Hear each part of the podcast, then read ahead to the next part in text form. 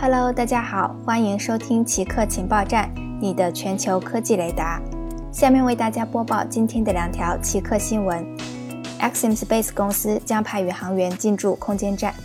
据外媒报道，私人航天公司 Axim Space 将在明年第四季度使用 SpaceX 的载人龙飞船，将四名宇航员送到国际空间站。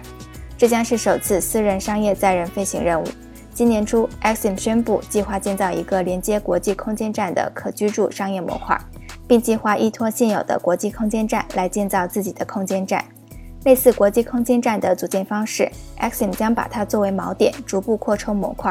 当国际空间站寿命到期之后，Axim 的模块舱将脱离国际空间站，然后组建成一个独立运营的空间站。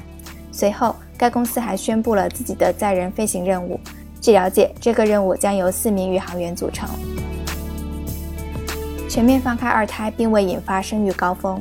近日，工业和信息化部前部长苗圩透露，去年我国新生儿数量为一千四百六十五万人，出生率降到了百分之十点四八。预计到二零三零年，新生儿数量将减少到少于一千一百万人。也就是说，全面放开二胎其实并没有引发生育高峰。好的，以上就是本期节目的所有内容。固定时间，固定地点，我们下期再见。